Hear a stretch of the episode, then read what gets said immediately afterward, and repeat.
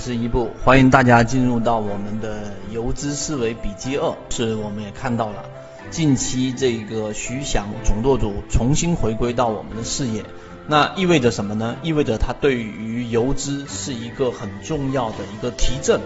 但在原有的模型之上。那它的实用性以及它的整个呃强势状态之下所产生的利润，会比普通行情当中会更大，所以我们必然要重新的把我们的游资思维给固化。起爆之前的 N 种技术形态一里面的内容，是我们这么长时间在靠近起爆点上和进化游资思维里面的一个核心。你必须先有这个知，没有这个知，你所有的行都是运气啊，都是我们所说的侥幸。而游资思维二呢，我们力力求啊，力求让大家逐步逐步的把这个知转换成行，然后在行的过程当中产生更多的我们所说的这种认知，也就是说行的过程当中产生新的认知，就是游资常看的一些信号来统计市场的人气，往往里面的浮筹非常多，也就是有很多的散户资金在里面抱着各种各样的幻想，那这里面的分歧和这一个分歧就会非常大。于是，作为游资要点燃这样的标的，其实难度是非常大的。所以第三点，不做控盘类型的标的，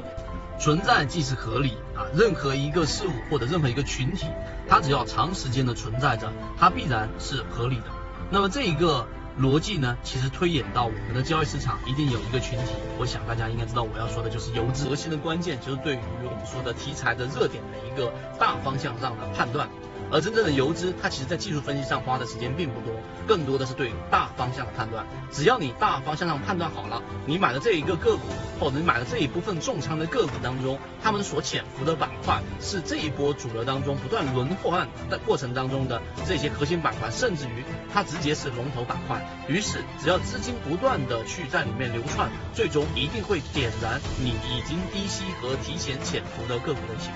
这个做法里面，总舵主啊做的是最好的。然后呢，就是我们说的乔帮主，基本上这些低吸板才是市场里面我认为啊普通交易者能够去学习的。而打板可能很多人没有那么多的时间精力以及资本去进行我们说的扫板的这种操作。